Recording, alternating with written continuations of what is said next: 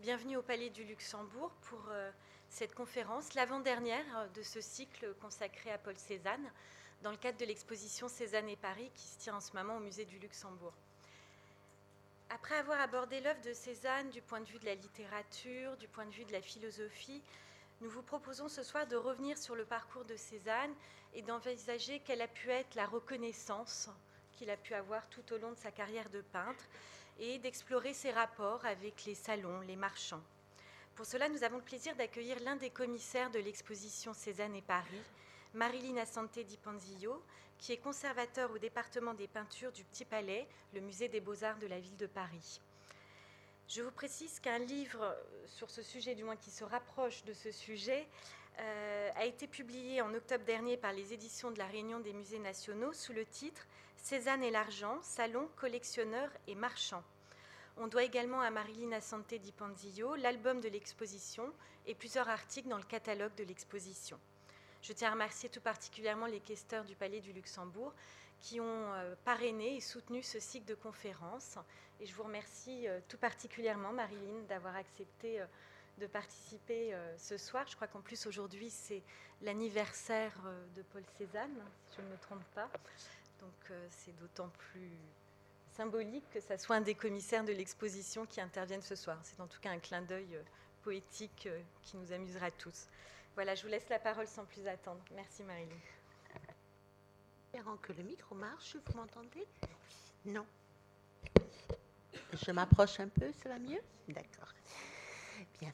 Merci à tous d'être ici, donc pour une conférence qui va être beaucoup moins intellectuelle que les précédentes, puisque la question que je vais essayer de poser ce soir est celle de l'histoire de la reconnaissance de Cézanne, ou plutôt de sa non-reconnaissance par les milieux artistiques et culturels parisiens jusqu'aux dix dernières années de sa vie. Et je vais m'y intéresser sous deux aspects. Le premier que je traiterai le plus longtemps est celui du salon. Ce fameux salon dans lequel Cézanne a essayé d'entrer, d'être admis pendant pratiquement toute sa vie artistique pour ne jamais réussir à y être admis.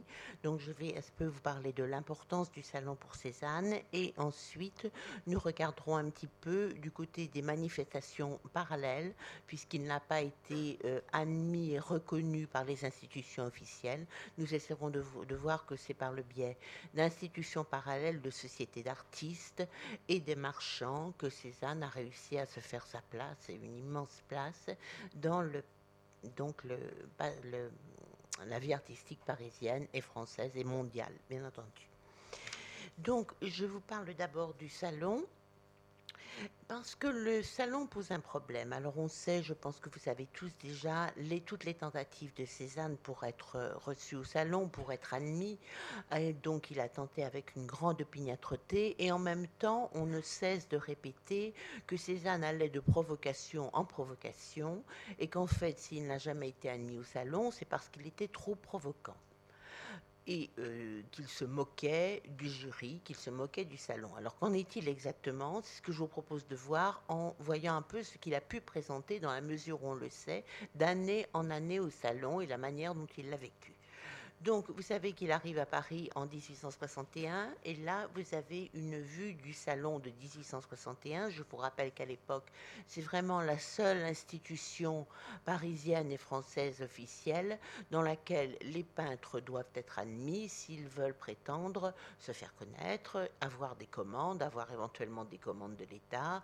Bref, il n'est de, de, de solution pour les artistes que le salon, et aucun marchand n'accepterait d'acheter un artiste qui n'ait pas été exposé au salon.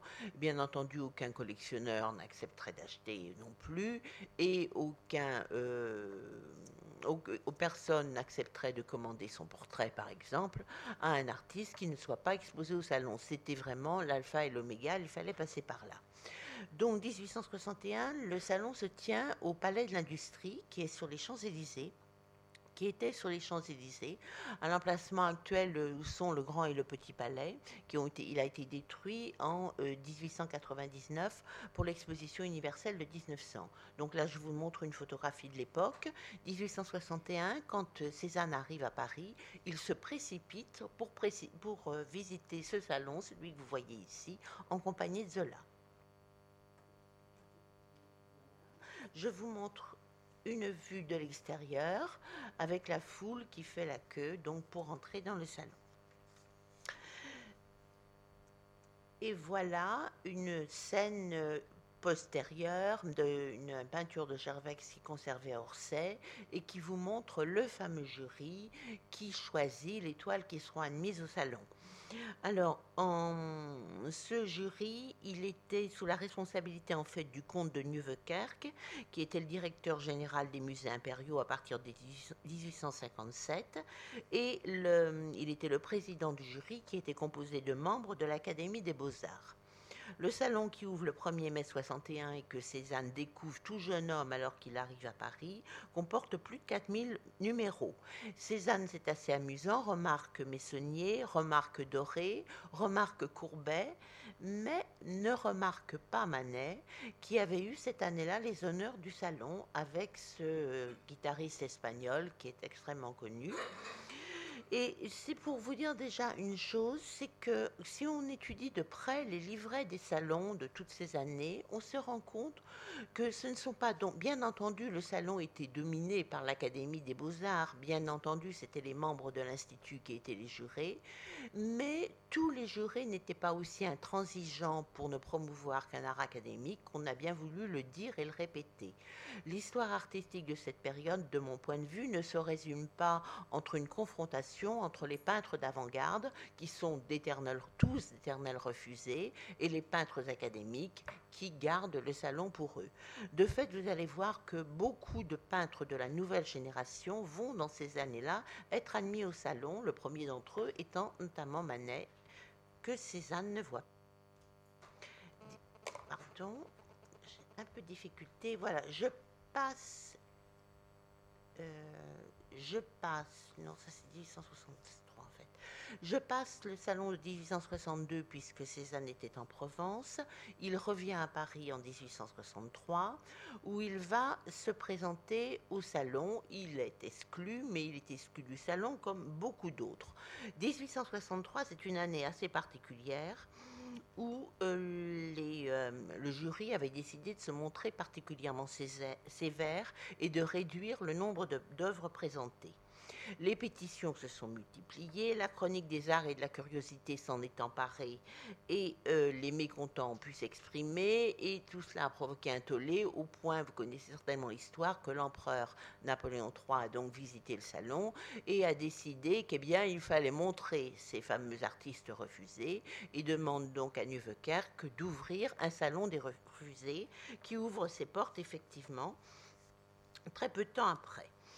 Alors, les peintres, les artistes avaient le choix entre retirer leurs œuvres et se présenter au salon des refusés. C'est-à-dire que tous ceux qui ont été refusés ne se sont pas présentés. En fait, sur le livret, le salon des refusés bénéficie quand même d'un livret. Et sur ce livret, il y a 412 artistes avec 781 œuvres une œuvre, excusez-moi. Parmi les refusés, on peut citer Manet, Pissarro, Braquemont, Fantin-Latour, Whistler et d'autres comme Chintreuil, Arpigny et Jonkin qui avaient pourtant été déjà médaillés de troisième classe en 1852, c'est-à-dire dix ans avant. Autrement dit, il y avait quand même ce que des artistes qui très importants parmi les refusés. Nombre d'entre eux ont déjà exposé au salon officiel. Manet, notamment, en 63, fait partie des refusés et font partie également des refusés Guillaumin et Cézanne. Alors, le, problème de ce salon des refusés, vous le savez, c'est qu'en fait, la foule s'y précipite beaucoup plus que ce salon officiel. En fait, les salles du salon officiel étaient vides et tout le monde était au salon des refusés. Et on s'amusait beaucoup devant euh, l'étoile de Manet, le, le, bain, que nous appelons maintenant le déjeuner sur l'herbe, et devant la Dame Blanche de Whistler notamment, mais surtout le déjeuner sur l'herbe qui provoque l'hilarité. Donc, je vous le disais, Guillaume et Cézanne figurent parmi les refusés, cela on en est certain, bien que leur nom ne figure pas au livret. Donc, on ne sait absolument pas quelle euh, toile Cézanne a présenté, parce que le problème, c'est qu'on n'a pas les archives du, du, salon. Tout ce qui nous reste, on n'a pas les délibérations du jury. Donc, les seuls indices qui nous restent, ce sont malheureusement les livrets qui donnent des titres, mais là, ils ne figurent pas. Mais on a un indice qui est néanmoins un peu plus tardif. C'est un journaliste qui, en 1867, s'esclave devant les peintures de Cézanne et qui signale, je cite, Donc on m'a encore parlé de deux tableaux refusés dus à Monsieur Cézanne. dans le texte, le même qui provoqua en 1863 une hilarité générale au Salon des refusés par une toile représentant deux pieds de cochon en croix. Qu'étaient ces pieds de cochon en croix euh, euh, Excusez-moi, Zola, qui prend la défense de Cézanne à ce moment-là, explique que Cézanne n'a jamais peint de pieds de cochon en croix. Et en regardant les toiles de Cézanne de cette époque, j'ai trouvé une toile qui me paraît pouvoir très très vaguement correspondre à une idée euh, a posteriori qu'un journaliste aurait pu avoir. En tout cas, si ce n'était celle-là, ça devait être une toile un petit peu du même, style. Et donc c'est une, toile qui s'appelle Pain et gigot d'agneau. Euh, qui est alors de cette toile et là on a dit que le sujet lui-même était un sujet extrêmement violent qui avait pu choquer le jury. Personnellement, je pense que c'est à l'évidence la facture de Cézanne qui a pu choquer le jury, l'utilisation du couteau à palette, la manière extrêmement brutale de ce Cézanne extrêmement violent, brutal et énergique des premières années, beaucoup plus que le sujet lui-même. On dit qu'à cette époque, et comme beaucoup d'artistes, euh, Cézanne avait vu le bœuf écorché de Rembrandt euh, euh, qui venait d'entrer au Louvre et qu'il s'en était inspiré. Bœuf écorché de Rembrandt peut-être. Mais je vous montre ici une œuvre de, Monet qui s'appelle Le quartier de viande et qui date de 1864, en sachant que Monet et Cézanne se connaissaient et se fréquentaient en 1864. Et au niveau du sujet lui-même, on n'est pas loin du tout de l'œuvre de Cézanne. En revanche, au niveau de la facture, on est complètement différent. Quant à ce type de sujet, à vrai dire, il ne pouvait guère choquer à l'époque. Si l'on se souvient que viennent d'apparaître sur le marché de l'art et sont connus précisément à cette époque-là où l'on redécouvre la manière espagnole, une douzaine de natures mortes de Zola, de Goya, excusez-moi, peintes entre 1808 et 1812 et qui sont tout aussi violentes que les œuvres de Monet et de Cézanne. Et je vous montre ici des têtes de mouton de Goya. Et si nous revenons à Cézanne, vous verrez dans l'esprit, on n'est pas si loin. Donc tout ceci pour vous dire que de mon point de vue, ce n'est pas tant le choix des sujets de Cézanne qui posait problème, mais c'était vraiment sa création artistique, la manière dont il abordait la peinture qui est complètement révolutionnaire pour son époque. Je continue l'histoire des salons. 1864, on sait qu'il y a à nouveau un salon des refusés et le nom de Cézanne ne figure pas parmi les refusés. Donc on ne sait s'il a on sait qu'il s'est présenté au salon, on ne sait pas s'il a ensuite retiré ses toiles et s'il a refusé de les montrer parmi les refusés. Salon 1864 pour mémoire, le jury se montre quand même nettement plus conciliant, puisque euh, est admis au salon officiel Manet avec les anges au tombeau, qui sont pourtant une toile qui encore une fois va faire scandale, et un clin d'œil, puisque l'exposition est en cours au musée de la Croix, l'hommage à Delacroix de Fontaine-la-Tour. 1865, je continue, toujours la même histoire. Cézanne se présente, Cézanne est refusée. Cette fois-ci, on en a une trace dans sa correspondance où il nous explique qu'il est il est écrit à Pissarro Samedi, j'irai en compagnie de mon, son camarade Olaire à la baraque des Champs-Élysées porter nos toiles qui feront rougir l'Institut, qui feront rougir l'Institut de rage et de désespoir.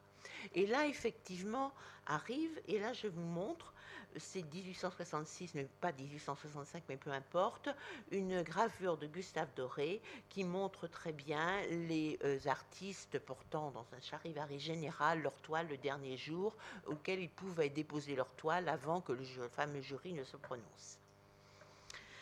Donc, on se rend compte qu'effectivement, Cézanne commence à, adopter cette posture de provocateur. Et pour tous les jeunes artistes et pour ses jeunes collègues, il était connu, et Renoir s'en souviendra plus tard, comme le plus provocateur d'entre eux.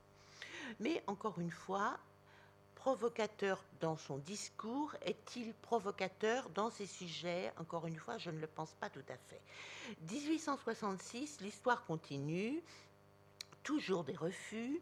Et là, je vous cite une lettre d'un ami de Cézanne qui s'appelait Marion, qui écrit à un autre ami de Cézanne, Morstadt. Cézanne espère de n'être pas reçu à l'exposition et les peintres de sa connaissance lui préparent une ovation. Guillemet jouera du corps de chasse. Donc toujours la même idée. Quinze jours plus tard, Marion euh, écrit encore Paul sera sans doute refusé à l'exposition. Un Philistin du jury s'est écrié en voyant mon portrait, dont il s'agit de Valabrègue, qui, enfin, Marion recopie une lettre de Valabrègue, excusez-moi. Pardon, là je vous montre, je reviens un petit peu en arrière, je vous montre l'Olympiade Manet qui était au salon de 1865 où elle a fait scandale.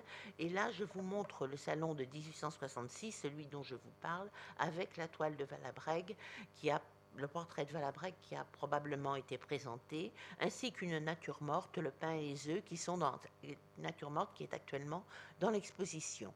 Vous voyez que dans cette nature morte, Cézanne continue cette manière sombre et s'inspire encore des peintres espagnols et de la peinture espagnole. Donc, je continue. Un Philistin du jury s'est écrié en voyant mon portrait que c'était peint non seulement au couteau, mais encore au pistolet.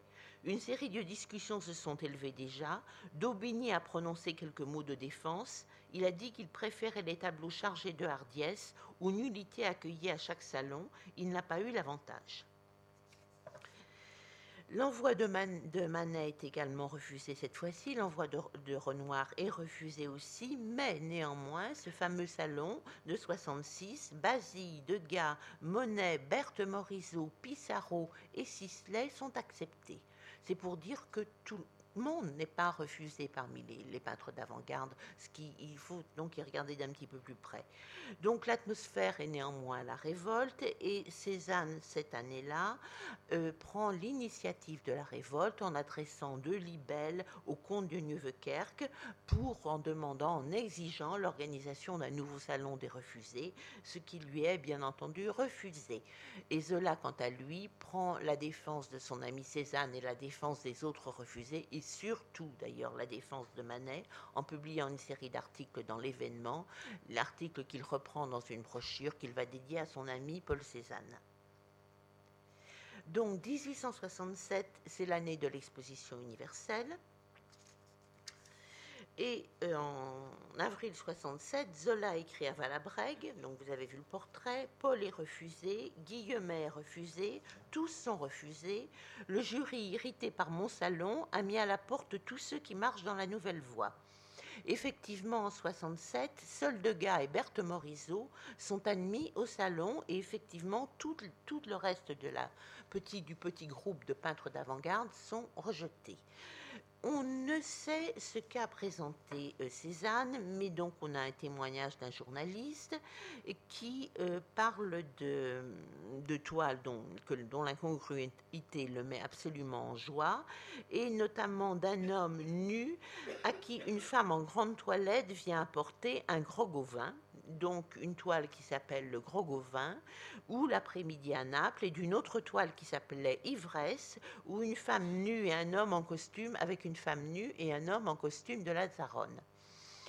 On, on ne connaît pas ces toiles, elles sont disparues, mais euh, Cézanne aurait pu en faire d'une version euh, ou deux versions plus tard qui ont, sont intitulées L'après-midi à Naples et ce sont ces deux versions nettement postérieures, je le précise, que je vous présente.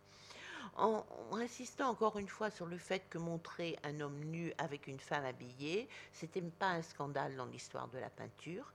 Euh, que euh, Manel, avait déjà fait avant lui avec le déjeuner sur l'herbe, déjeuner sur l'herbe qui avait été quand même été présenté, et qu'en fait c'est encore une fois certainement la manière dont Cézanne représente les choses et sa technique qui est en jeu et la manière dont il Il réinvente absolument la peinture déjà dans ses toiles de jeunesse extrêmement énergiques qui posent problème au jury plutôt que les sujets.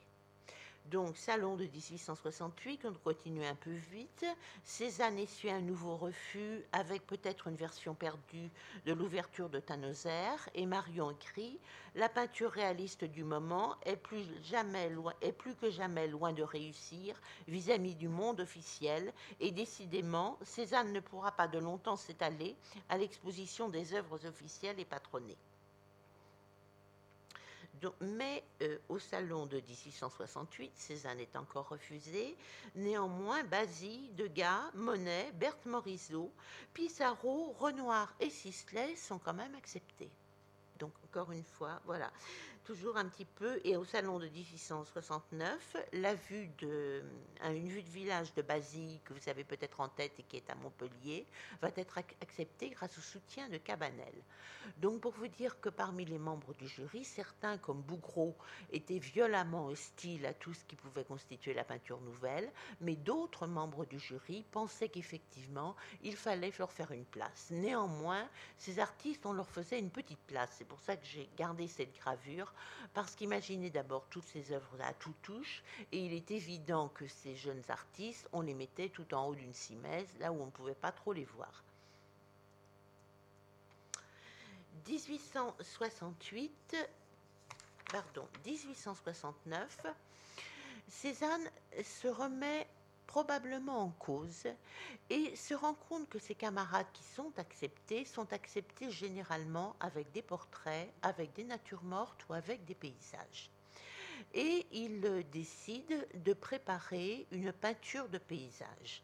Nous en avons le témoignage encore de Marion qui dit Cézanne travaille toujours rudement et de toutes ses forces à ordonner son tempérament, à lui imposer les règles d'une science calme en préparant un paysage des bords de l'arc. Nous ne connaissons pas ce paysage des bords de l'Arc qui, bien que ce soit cette fois un sujet parfaitement conventionnel, est à nouveau refusé. Donc je vous ai montré deux toiles de la même époque sans prétendre qu'elles puissent être des candidates au salon de 69 donc, mais juste pour vous donner une idée des paysages de euh, Cézanne à la même époque. Arrive enfin le salon de 1870 et euh, cette fois, là, je crois que nous sommes effectivement un peu dans la provocation. Alors, Cézanne attend le dernier jour pour effectuer son envoi au salon de 1870. Euh, et son envoi est composé de deux œuvres qui ont tout pour déplaire à ces messieurs de l'Institut, comme il le, disait. La première œuvre est un portrait du peintre Achille Ampéraire, qui est je vais vous montrer ensuite, qui est conservé, qui est actuellement au musée d'Orsay, et la deuxième œuvre, un nu allongé, qui n'est pas conservé, mais que vous voyez ici en bas de cette caricature. Donc euh, Cézanne a eu pour la première fois les honneurs d'une caricature de stock. Euh, qui donc le représente avec ces deux envois qui ont bien entendu été refusés mais euh, les journalistes, en fait, avaient accès, avant l'ouverture de salon, au moment des délibérations du jury, ils avaient accès à toutes les toiles qui étaient présentées. À cette occasion, donc Stock a interviewé Cézanne et rend compte à sa manière de cette interview. Alors là, Stock faisant parler Cézanne, donc prenons-le avec précaution, il faudrait mettre l'accent, je suis désolée, j'en suis incapable. Les artistes et les critiques qui Pardon, excusez-moi. Donc le journaliste laisse sa parole à Cézanne. Oui, mon cher monsieur Stock, je peins comme je vois, comme je sens, et j'ai des sensations très fortes. Eux aussi, ils sentent et ils voient comme moi, mais ils n'osent pas. Ils font de la peinture de salon. Moi, j'ose, monsieur Stock, j'ose, j'ai le courage de mes opinions, et rira bien qui rira le dernier. Et voici le portrait d'Achille Ampéraire, donc, euh, effectivement, dans la mesure, c'est un portrait de très grand format. D'abord, Cézanne ose les grands formats, et ce n'est pas la première fois. Dans cette période, il cherchait à faire des peintures de grand format, justement parce que c'était les peintures d'histoire et les peintures de grand format qu'il était admis au salon. Il voulait rivaliser avec les peintres académiques, donc c'est une peinture qui fait 2 mètres de hauteur. Le sujet, qui est donc cet ami euh, qui était donc difforme, assis dans ce fauteuil, on peut penser, on a écrit que ce sujet avait pu paraître absolument choquant, parce que pourquoi présenter ce nain euh, difforme, enfin ce personnage difforme, dans un portrait en majesté, dans un fauteuil en majesté? Je veux simplement rappeler quand même que euh, la présentation de nains dans des positions qui ne sont pas du tout des positions de moquerie est une constante en Espagne et je vous montre notamment parmi bien d'autres nain de Velázquez, donc un nain qui a été peint en 1645 qui s'appelle El Primo et qui était le protégé du roi d'Espagne à l'époque et qui était un philosophe. Donc la démarche consistant à euh, montrer quelqu'un d'aspect difforme sans se moquer de lui n'était est tout à fait ancienne. Et de fait, encore une fois, je crois que c'est la manière dont cette toile est traitée qui provoque le scandale. Autre scandale, je vous ai fait un détail de ce nu allongé perdu. Et pour vous montrer euh, que, bon, un nu allongé en lui-même, aucun problème, mais qu'en fait, ce que devait euh, ressentir le jury du salon, c'est que Cézanne se moquait en quelque sorte avec ce nu, euh, avec ses angles anguleux, euh, se moquait des euh, superbes déités qui avaient eu les honneurs du salon de 1863, qui avaient été primés en 1863 et qui étaient diffusés partout par la gravure. Et je vous montre donc la naissance de Vénus de Cabanel et la perle et la vague de Baudry. En fait, le sujet, il est le même. La manière dont Cézanne le traite, c'est évidemment tout autre chose. Mais Renoir présente une baigneuse. Au même salon de 1870, la baigneuse de Renoir est à droite. La baigneuse de Renoir se souvient à l'évidence de la naissance de Vénus d'Amaury Duval de 1862 qui avait été primée au salon. Mais bien entendu, la manière dont Renoir le traite est différente, puisque Renoir se souvient tout autant du déjeuner sur l'herbe de, Manet et se souvient des demoiselles du bord de Seine du Petit Palais. On a, on a toutes ces références en tête avec cette jeune femme qui a un air absolument extrêmement réaliste, puisque ces peintres se présentaient à l'époque comme des peintres de la réalité, et qui a ses vêtements qui sont des vêtements de l'époque à ses pieds. Mais dans, vous verrez, vous voyez que dans la manière de Manet, de, pardon, de, Renoir, lorsqu'il se présente pour le salon, sa touche est beaucoup plus classique, beaucoup plus conventionnelle. En fait, il modère ses ardeurs de peintre qui va devenir un peintre impressionniste pour, dans sa technique picturale, réaliser quelque chose qui est acceptable et qui est effectivement accepté. Mais clin d'œil, bien que ça n'ait rien à voir, ce, voilà, euh, bon, ça se passe de commentaires. Cette toile n'est pas restée, à mon avis, sans descendance. Cette toile est donc perdue, mais elle a été conservée chez Tanguy, je pense, jusqu'à la mort de Tanguy. Elle a d'abord appartenu à Gauguin, elle est revenue chez Tanguy, et Maurice Denis se souvient de l'avoir vue chez Tanguy. Et je pense que le jeune Matisse, qui était très jeune, a aussi pu la voir à cette époque. Pardon, on continue. Donc, je vous passe le leitmotiv des refus au salon parce que nous n'avons pas beaucoup de temps. Euh, donc, euh, les refus continuent d'année en année. Certaines années, Cézanne ne se présente pas. En particulier, il ne se présente pas au salon de 1873, qui comporte pourtant cette année-là un salon des refusés, sans doute parce qu'il travaille avec, avec Pissarro et Guillaumin à Auvers-sur-Oise et qu'il est convaincu par Pissarro et Guillaumin de se lancer dans une autre aventure qui va être l'aventure du groupe des impressionnistes qui ont organisé des expositions autonomes. Et d'ailleurs, au salon de 1873, les, artistes qui seront les futurs impressionnistes vont protester pour réclamer d'être mieux exposés parce qu'ils reprochent aux organisateurs du salon de les accueillir. La plupart d'entre eux, à cette époque, sont à peu près accueillis, bon moins par une toile, mais d'être très mal exposés. Donc notre Cézanne, pour revenir à lui, est toujours l'éternel refusé du salon, le jury et des membres du jury. Je vous cite là un passage d'un journaliste qui écrit en 1874 De tous les jurys connus, aucun n'a jamais, même en rêve, entrevu la possibilité d'accepter une peinture de ce peintre qui se présentait au salon, portant lui-même ses toiles sur son dos, comme Jésus-Christ sa croix. Et euh, enfin, je saute les années, en 1882, une toile de Cézanne est acceptée au salon, mais en fait 1882 ce n'est plus le salon, puisque euh, le salon a été remis en cause par un certain nombre de sociétés euh, parallèles qui se sont qui se sont créés, le groupe des impressionnistes, mais d'autres sociétés d'artistes. Et il y a eu tant de protestations que l'État, l'administration des beaux-arts a décidé de se désintéresser du salon, de confier cela aux peintres eux-mêmes, de leur dire organisez-vous et organisez-vous comme vous voudrez. Et en 1881 se crée la Société des artistes français qui prend la suite du salon officiel. Alors par commodité, on l'appelle encore le salon, mais il s'agit de la Société des artistes français. Et pour sa première édition, la Société des artistes français admet la bagatelle de 5612 œuvres. Eh bien, et malgré cela, l'envoi de Cézanne, de fait, n'est pas accepté. Mais Cézanne a à présent un ami qui est rentré comme jury du Salon des artistes français, qui est membre des artistes français, qui s'appelle Guillemet, qu'il a connu depuis l'époque de l'Académie suisse. Et les membres du jury avaient le droit de prendre chacun pour leur charité l'œuvre d'un artiste. Et c'est en tant qu'élève de Guillemet donc euh, Cézanne est admis pour la charité de M. Guillemet au Salon des artistes français en 1882 et ça sera la seule fois où on le verra au salon.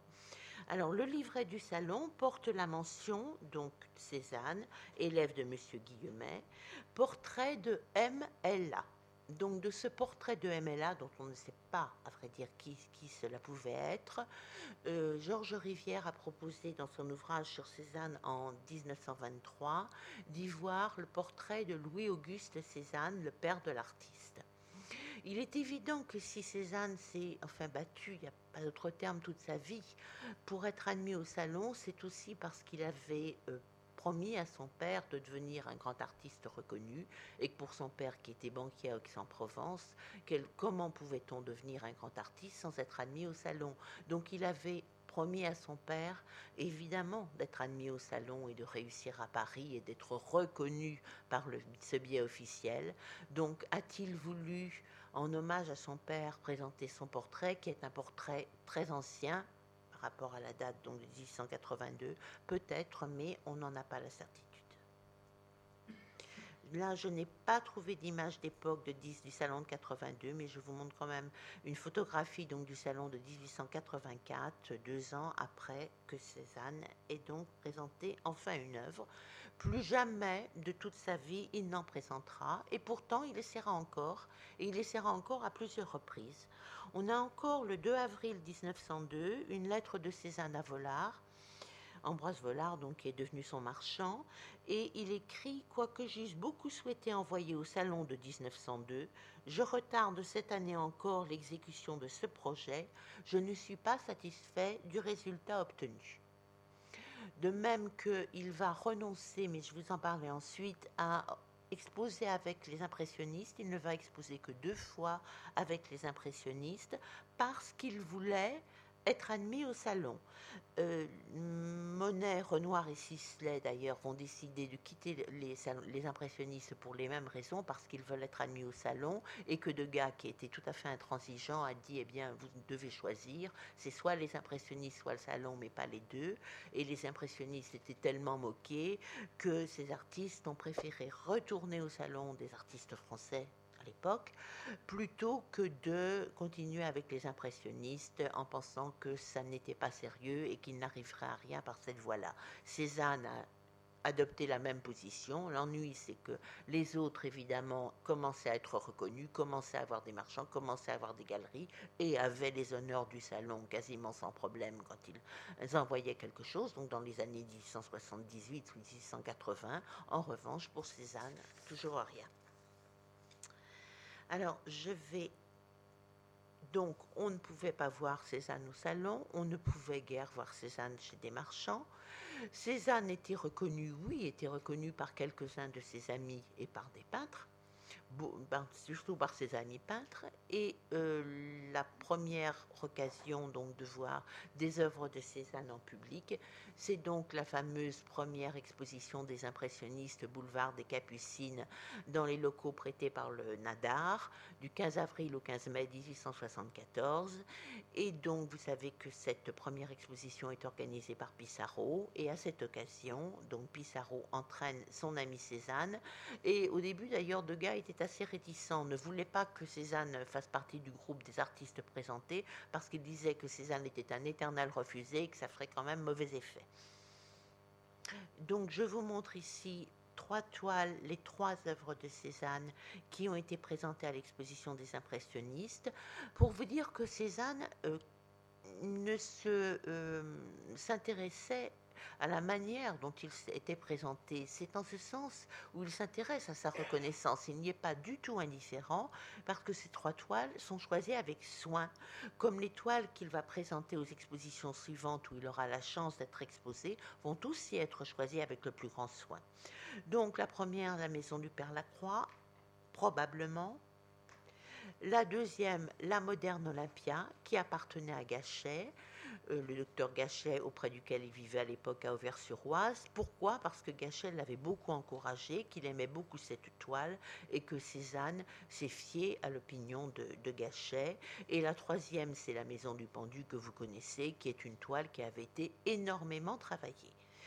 Eh bien, à l'occasion de cette première exposition impressionniste, où aucun artiste ou quasiment ne vend, d'ailleurs ils vont organiser une vente aux enchères après l'exposition, Cézanne a la chance de vendre la Maison du Pendu à un amateur, euh, j'ai envie de dire un amateur un peu fou pour l'époque, qui s'appelait le comte Doria et qui l'achète très peu cher, qui achète donc la Maison du Pendu, la première œuvre vendue officiellement par Cézanne dont on soit sûr, pour 200 francs, et très certainement pendant l'exposition. Il n'expose pas à la deuxième exposition des impressionnistes, mais il expose à la troisième, et à la troisième exposition, il expose 14 peintures et 3 aquarelles. On ne connaît pas, on a les titres, mais on ne sait pas à quelles œuvres cela correspond, à l'exception de ces deux toiles. La première, ce sont les baigneurs, qui sont ensuite achetés par Caillebotte et qui vont ensuite euh, passer dans la collection Barnes, dans la Barnes, à la Fondation Barnes. Et euh, nous avons, et la deuxième, c'est un portrait de Choquet, qui est donc le premier grand collectionneur de Cézanne. Vous savez, vous avez vu un portrait de Choquet dans l'exposition au musée du Luxembourg. Ici, c'est une tête de Choquet qui a été présentée. Et cette tête, euh, les, critiques se sont beaucoup amusés en regardant cette tête. Et je vous cite euh, un critique, un journaliste anonyme qui a euh, parlé de ce portrait en le qualifiant de billoire au chocolat et qui écrivait aussi Monsieur Cézanne expose un paysage étrange qui montre qu'il a été violemment impressionné, évidemment il joue sur le terme impressionnisme, et un bouquet d'arbres qui se trouve au premier plan a tout à fait l'air d'une rangée de bottes contorsionnées par une horrible douleur. Voilà. Ah oui, il a été violemment impressionné par deux choses, pardonnez-moi, les épinards et la cordonnerie. Désolé. Et donc, euh, ce portrait de Choquet qui, qui, choque aussi énormément les journalistes et très peu de très peu de personnes vont prendre la défense de Cézanne à l'exception de Choquet lui-même qui paraît-il passait tout son temps dans l'exposition pour convaincre les visiteurs d'arrêter de rire et de s'intéresser à cette peinture d'un genre complètement nouveau. Euh, un autre, euh, une autre personne qui va remarquer l'étoile de Cézanne, c'est Georges Rivière qui écrit, et c'est bien la seule critique positive qu'on puisse trouver. Il y en a d'autres qui ont ri devant les baigneurs et le portrait d'homme de Monsieur Cézanne, donc les baigneurs et le portrait d'homme, que cela interroge quelques peintres et ils regretteront leur rire. L'artiste le plus attaqué, le plus maltraité depuis 15 ans par la presse et le public, c'est Monsieur Cézanne. Monsieur Cézanne est un peintre et un grand peintre. Mais bon, euh, et euh, Zola, dans le sémaphore de Marseille, prend aussi la défense de son ami avec une phrase qui est quand même extrêmement ambiguë. Le jour où M. Cézanne se possédera tout entier, il produira des œuvres tout à fait supérieures. Et c'est tout. Il est évident que encore une fois, ces œuvres vont être découvertes par des artistes, vont être découvertes chez le père Tanguy, parce qu'à partir de 1875, Cézanne commence à avoir un marchand et un seul, c'est la petite boutique du père Tanguy. Je vais vous en reparler, qui sera aussi, vous le savez, le marchand de Van Gogh. Et ce sont surtout des artistes et des jeunes artistes qui vont euh, fréquenter cette boutique et qui vont se rendre compte qu'il y a là quelqu'un de tout à fait extraordinaire, qui est très en avance sur son temps et qui est en train de créer quelque chose, une nouvelle approche de la peinture, une nouvelle, une nouvelle création picturale, quelque chose de complètement nouveau. Peu à peu, l'idée fait son chemin. Les défenseurs de Cézanne commencent à, euh, euh, réussir à convaincre, ce qui fait quand, à l'exposition universelle de 1889, là je suis en 90, mais à l'exposition universelle de 1889, Antonin Proust, qui est le commissaire de l'exposition, donc de la centenale de l'art français pour l'exposition universelle, euh, finalement va être moins sévère que les membres du jury euh, du salon annuel et il accepte la maison du pendu sur les conseils du critique Roger Marx. Alors, le fait que la Maison du Pendu est figurée à la centenale de l'art français, on parle à nouveau un petit peu de Cézanne et notamment Octave Moss, qui euh, s'occupe du groupe des vins à Bruxelles, en entend parler, s'y intéresse et va inviter Cézanne à participer donc à l'exposition du groupe des vins à Bruxelles, exposition qui ouvre au musée des beaux-arts de Bruxelles le 18 janvier 1890. Et là, la correspondance de Cézanne montre bien qu'il se fait prêter des œuvres et qu'il attache beaucoup d'importance aux œuvres qui seront présentées. Donc, il présente la maison du pendu, qui, je vous avais dit qu'elle avait été achetée, pardon, qui a été entre-temps récupérée par Victor Choquet, en fait, qui a été échangé à son, excusez-moi, j'ai perdu son nom, à son ancien, le comte Doria, au comte Doria, pardon, la maison du pendu. Donc, je vous avais dit qu'elle avait été achetée en 74 par le comte Doria. En, 1889, lorsque euh, on demande au comte Doria de la prêter pour la centenale de l'art français, en fait, Victor Choquet la découvre, qui était donc le grand, le seul grand amateur de Cézanne à l'époque. Il demande au comte Doria de la lui racheter, il la lui échange contre neige fondante à Fontainebleau. Donc c'est Choquet qui prête la maison du pendu pour euh, l'exposition de Bruxelles.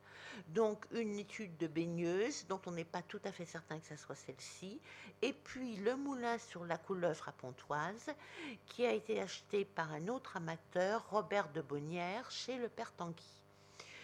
Donc, en fait, Cézanne choisit deux œuvres qui appartiennent déjà à des collectionneurs. Donc, le regard des autres ne lui est, à mon avis, pas totalement indifférent, puisqu'elle choisit deux œuvres qui sont finies et qui ont été tout à fait travaillées, mais aussi qui ont été quelque part approuvées par des collectionneurs dont il reconnaît le goût et l'intérêt.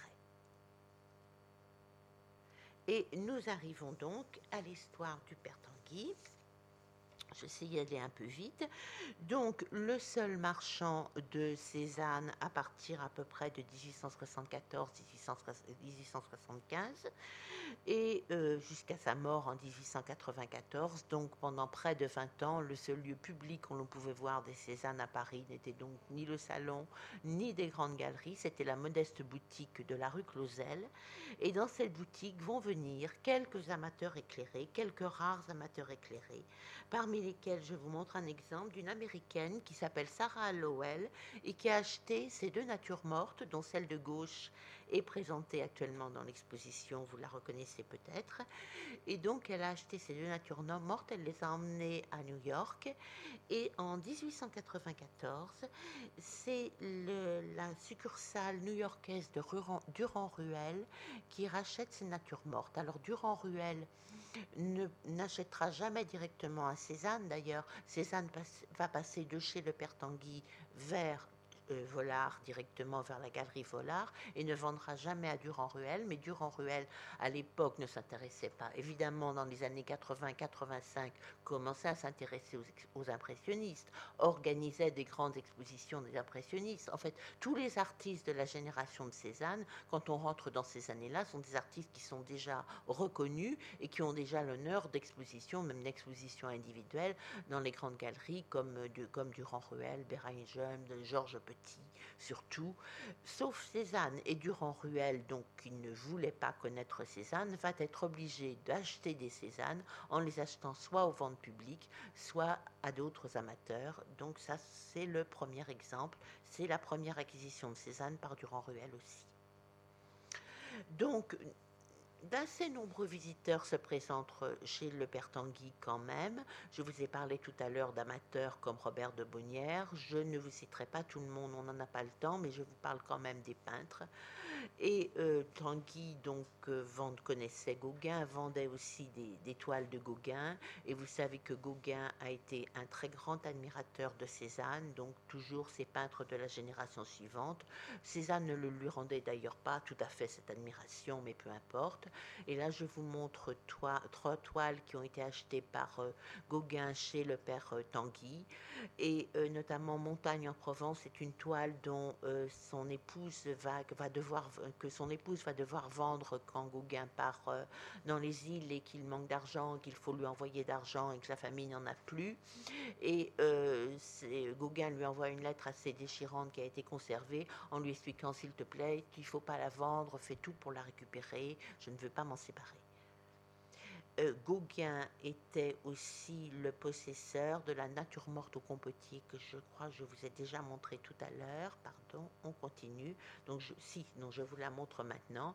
La nature morte au compotier, mais qu'il a peut-être acheté directement à Cézanne et qui n'est peut-être pas passé chez le Père Tanguy, ne serait-ce que parce que cette toile est signée. Et le château de Médan, qui est euh, signée en rouge et qui, elle aussi, parce qu'elle est signée, on peut supposer que Cézanne lui a vendu ces deux toiles directement. Je dis bien c'est une supposition. Euh, et donc les aurait signées avant de les lui donner. Alors cette nature morte au commotier, donc elle est assez émouvante, vous le savez, parce qu'elle va être la toile qui va être reprise dans l'hommage à Cézanne de Maurice Denis. propos des déchirements de commissaire d'exposition, c'est une toile que nous aurions vraiment aimé vous présenter dans l'exposition, mais que donc le MoMA que le MoMA a refusé de prêter. Euh, donc cette toile euh, passe euh, en 1897. Gauguin n'a vraiment plus un sou. Il est à Tahiti lorsqu'il autorise enfin le marchand Chaudet à la vendre. Celui-ci la vend à l'amateur Georges Viau et Georges Viau va la revendre à Durand-Ruel. C'est ainsi que voilà une des toiles sur lesquelles Durand-Ruel pourra remettre la main, pourra mettre la main. Elle passe ensuite dans la collection d'un très grand collectionneur de Cézanne qui s'appelle Auguste Pellerin et elle rentrera au MoMA. Tanguy vend extrêmement peu cher. Il vend entre 5 et 200 francs, entre 50 et 200 francs l'étoile de Cézanne, ce qui était complètement dérisoire. Pour vous donner un ordre d'idée, vous savez qu'il était aussi marchand de couleurs et marchand de fournitures. En 1885, Cézanne lui doit 4015 francs. Et quand vous pensez qu'il vendait donc chacune de ses toiles peut-être 200 francs au maximum, évidemment, euh, sans commune mesure. à la vente après décès. On ne sait pas combien vraiment de toiles de Cézanne sont passées chez Tanguy. On n'a pas de livre de compte bien précis. C'est extrêmement difficile de le savoir. Mais je voulais quand même vous parler aussi d'un autre artiste qui a acheté chez Tanguy. Dieu sait qu'il est important, c'est Signac, qui achète en 1884 la vallée de l'Oise, qui est encore conservée euh, chez ses descendants. Et donc c'est le premier achat de Signac qui était tout jeune et qui convainc sa mère de lui donner l'argent pour acheter cette première toile devant laquelle il tombe en admiration. Et une autre toile qui aurait pu être achetée chez Tanguy par euh, Signac, ce sont ces trois poires. Et ça c'est une trouvaille récente qui figure dans le catalogue de l'exposition et que nous devons à Jen Warman qui euh, prépare le nouveau catalogue raisonné des peintures de Cézanne et qui je pense en expliquera à cette occasion.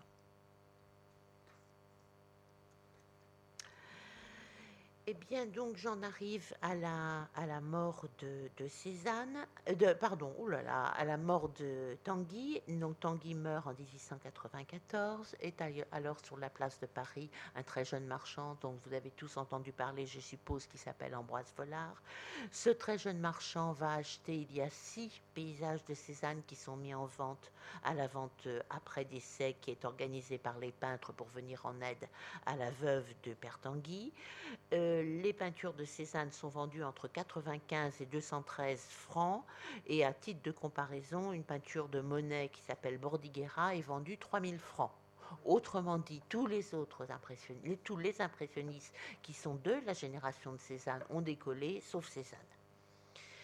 Donc, euh, donc notre jeune Ambroise Vollard va découvrir à cette occasion euh, Cézanne. Ses quatre premiers Cézanne, il les vend, il les vend très bien dans l'année qui suit. Et il ne connaît pas encore Cézanne personnellement, mais il n'a pas beaucoup d'argent. Il décide, il a beaucoup de flair, il, il a beaucoup de talent, et il décide de se lancer en exposant, des, en présentant des il pense des jeunes artistes, ça ne sera pas un jeune artiste, mais en tout cas des artistes qui sont des artistes d'avant-garde, qui sont des valeurs montantes, donc qui sont encore très peu chers. Il n'a pas les moyens d'acheter ceux qui sont trop chers. Et d'ailleurs, Pissarro envoie une lettre à son fils, euh, donc à cette époque-là, en 1894, en lui expliquant qu'il a, a remarqué un jeune marchand qui vient de s'installer rue Lafitte, qui euh, aime beaucoup les gens de notre école. Il conseille à son fils Lucien de lui envoyer quelque chose. En voilà en lui disant voilà, c'est pour toi. C'est un jeune, un jeune marchand. Il veut présenter des jeunes artistes, mais Pissarro ne considérait pas lui-même qu'il pouvait aller exposer chez Volard. Pissarro allait déjà dans les grandes galeries qui avaient pignon sur rue. Donc voici donc un portrait de Vollard par Cézanne qui est beaucoup plus euh, un peu postérieur, qui date de 1899. Et donc euh, c'est euh, qui est conseillé par Renoir et qui aussi a vu les Cézanne, enfin entendu parler de l'affaire Caillebotte et de l'entrée des Cézanne au musée du Luxembourg à l'occasion de l'affaire Caillebotte et du lait Caillebotte au musée du Luxembourg. Je ne m'étendrai pas là-dessus, nous n'avons pas le temps. Mais bref, il, euh, il, décide, sur les conseils de Renoir, d'essayer de prendre contact avec Cézanne. Alors, il n'arrive pas à trouver Cézanne, euh, qui, est, qui est reparti euh, d'ailleurs en Provence. Il réussit à trouver son domicile et il trouve son fils Paul. Et il organise la première exposition personnelle de Cézanne à Paris où l'on va véritablement voir des Cézannes en nombre conséquent avec l'aide de Paul Cézanne fils. Alors, on a beaucoup dit, parce que beaucoup d'étoiles présentées à cette exposition étaient inachevées, on a beaucoup dit que c'est Paul Cézanne fils qui avait donné l'étoile laissée par Cézanne dans ses appartements parisiens lorsqu'il était reparti en Provence, parce qu'il est certain que Cézanne laissait beaucoup de toiles derrière lui, il les abandonnait, ensuite il les reprenait pour les retravailler, ou il ne les reprenait pas, et on a pensé que c'était Paul Cézanne fils lui-même qui avait récupéré des toiles de son père mais euh, il a été prouvé euh, assez récemment, à l'occasion de l'exposition Volard d'ailleurs, qu'en fait, euh, le Volard d'ailleurs avait déjà noté que l'étoile de Cézanne lui était arrivée roulée et qu'il avait dû les faire monter lui-même et qu'il avait acheté de la petite baguette blanche à deux sous. J'ai d'ailleurs retrouvé dans les comptes de Volard l'acquisition de la baguette blanche à deux sous, donc l'anecdote est parfaitement exacte. Donc pour faire encadrer ces toiles qui étaient arrivées roulées il semble évident que si des toiles étaient roulées, quel intérêt de rouler des toiles pour les faire venir d'un domicile parisien jusqu'à la galerie de la rue Lafitte? La seule explication, c'est qu'on avait roulé ces toiles pour qu'il soit moins cher de les faire venir pour la Provence. Donc à partir de là, je pense qu'on peut raisonnablement supposer que Paul Cézanne fils a parlé à son père de cette exposition. C'était quand même, rendez-vous compte, la première exposition personnelle de Cézanne à Paris. Il devait quand même en avoir rêvé, l'avoir imaginé depuis bien longtemps. Et je pense réellement que Cézanne a participé lui-même au choix des toiles qui sont présentées. Et en fait, les toiles de cette exposition, alors là, pardon, je vais revenir. Voilà, les deux premières qui étaient présentées en vitrine et qui ont évidemment fait scandale sont les baigneurs qui avaient appartenu donc à Caillebotte qui avaient été ne sont pas rentrés au Luxembourg dans le cadre de la Caillebotte. Et c'est là les Daossines qui appartiendra plus tard à la euh, collection d'Auguste Pellerin. Donc c'est de là, on paraît-il, raconte Volard, provoquer un tel scandale qu'il a fallu les retirer très vite. Au fond de la boutique, vous aviez l'orgie, qui est la toile la plus ancienne présentée dans cette exposition. Et là, je vous la montre avec plaisir, parce que c'est encore une toile que nous aurions aimé présenter au musée du Luxembourg. Alors, les, les commissaires parlent de leur malheur et que malheureusement, nous n'avons pas eu dans l'exposition, qui est une très grande toile, évidemment, avec une, véritable provocation du sujet. Et on se rend très bien compte que Cézanne s'inspire à la fois de Véronèse et des Noces de Cana, et à la fois des romans de la décadence de, de Thomas Couture, et qu'il le fait là avec une certaine provocation. Et puis, beaucoup d'autres et j'ai essayé de vous en montrer quelques-unes sur lesquelles je passe rapidement, mais c'est simplement pour vous montrer la variété, la variété des sujets, la variété des époques. Je suis partie des plus anciennes, chronologiquement, pour avancer dans le temps. Ici, en bas à droite, vous avez la lutte d'amour qui est actuellement présentée dans l'exposition. Vous avez donc une autre version des baigneuses, des, toiles qui viennent d'Aix-en-Provence, des toiles qui sont plus parisiennes. Ici, vous avez un portrait de Cézanne qui a été acheté par Pissarro ensuite, qui est un portrait inachevé, ce qui faisait dire d'ailleurs aux, critiques qui reprochaient à cette exposition, ces critiques reprochaient à cette exposition de présenter beaucoup de toiles inachevées, avec tout évidemment le problème de l'inachèvement chez Cézanne, mais ça n'est pas tout à fait mon sujet. Voilà, je vous montre la dame, la Madame Cézanne au chapeau vert. Une, euh, une, vue de la Marne qui date de 1894, qui est beaucoup plus récente, qui est au musée Pouchkine. D'autres toiles des euh, plutôt provençales, Le garçon au gilet rouge, Deux natures mortes provençales. Non, pardon, là je vais revenir en a je reviens en arrière. Donc, bref, un, grand nombre de toiles, en tout 60 à 80. Et je pense que si l'on regarde d'un peu près la manière dont cette sélection a été opérée, là, si l'on voulait faire une autre exposition Cézanne, peut-être une exposition qui serait très belle, avec simplement une évocation de cette première exposition chez Vollard. Alors Vollard a beaucoup raconté, vous le savez, que cette exposition avait provoqué un scandale, tout en étant ravi, parce que Vollard savait très bien que la publicité, c'était ce qui faisait marcher les affaires, et qu'un éreintement valait beaucoup mieux que de ne pas parler d'un artiste, et que plus son artiste faisait scandale, il avait déjà tout compris du marché de l'art moderne, plus un artiste faisait scandale, plus les choses, euh, plus l'artiste avait des chances de se vendre. Mais euh, au cours de cette exposition, il y a quand même eu des artistes qui ont fait d'excellentes critiques. Je pense entre autres à Gustave Geoffroy et à Thaddée Nathanson, dont je vous invite à aller relire les excellents euh, articles publiés, donc euh, tout à fait dithyrambiques et qui perçoivent absolument tout l'intérêt de la création de Cézanne et tout l'intérêt qu'il présente pour le renouveau et l'évolution de la peinture. Et euh, à cette, euh, chez euh, Vollard, à cette occasion, se présentent beaucoup d'artistes. Le premier visiteur, ça, semble, ça semblerait bien être Pissarro. et arrive Degas. Alors Degas avait été critique sur Cézanne, ce qui n'empêche pas Degas d'acheter à l'occasion de l'exposition. Il achète notamment un bouquet. Vollard vend très peu cher. Degas achète son bouquet 200 francs. Et ensuite, il achète un petit déjeuner sur l'herbe dont on n'est pas sûr de savoir lequel c'est. Et enfin, une nature morte pour 400 francs. Euh, pardon, on a donc euh, d'autres, d'autres artistes. Je vous ai cité Pissarro, je vous ai cité Degas. Il faudrait aussi parler de Marie Cassatt qui passe, euh, de Julie Manet qui passe et qui va acheter une petite œuvre. Renoir passe également et va acheter un petit peu plus tard, et puis des collectionneurs comme Maurice Fabre, Georges Viau et d'autres collectionneurs plus connus qui ne connaissent pas personnellement Cézanne. Donc c'est à partir de là que des collectionneurs qui ne connaissent pas Cézanne, qui le découvrent simplement dans cette boutique, vont se mettre à acheter des œuvres de Cézanne. Et tout de suite, lors de l'exposition, euh, achète le comte de Camondo, de Camondo qui achète 4, euh, 5 aquarelles, excusez-moi, pour 600 francs, donc encore peu cher encore une fois, et l'ex-roi Milan de Servi, qui à l'époque se fait appeler comte de Takova. En revanche, Auguste Pellerin a raconté avoir acheté la Leda au cygne et, une version des baigneuses à cette exposition de 1895. De fait, on ne trouve pas trace du nom d'Auguste Pellerin dans les archives Volard avant 1899 euh, et on trouve trace de l'achat de Leda et de baigneuses pour 8000 francs, mais seulement le 16 mars 1900. Donc il arrive plus tard très peu après la fermeture de cette exposition, arrivent de grands collectionneurs étrangers. Je pense à deux, euh, collectionneurs américains qui vivent à Florence, qui sont Charles Lozère et Gisto Fabry, qui vont monter de très grandes collections d'œuvres de Cézanne.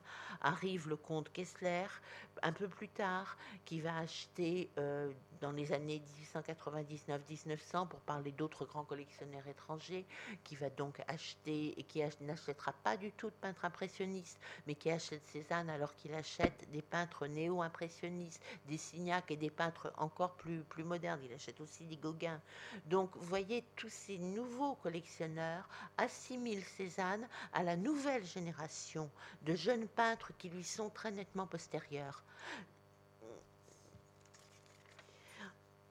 Donc j'en ai, il est quelle heure? Il, est beaucoup trop tard, donc je vais m'arrêter là et j'en suis désolée et je vais simplement conclure en rappelant donc que, que Volard a réalisé d'autres expositions de Cézanne.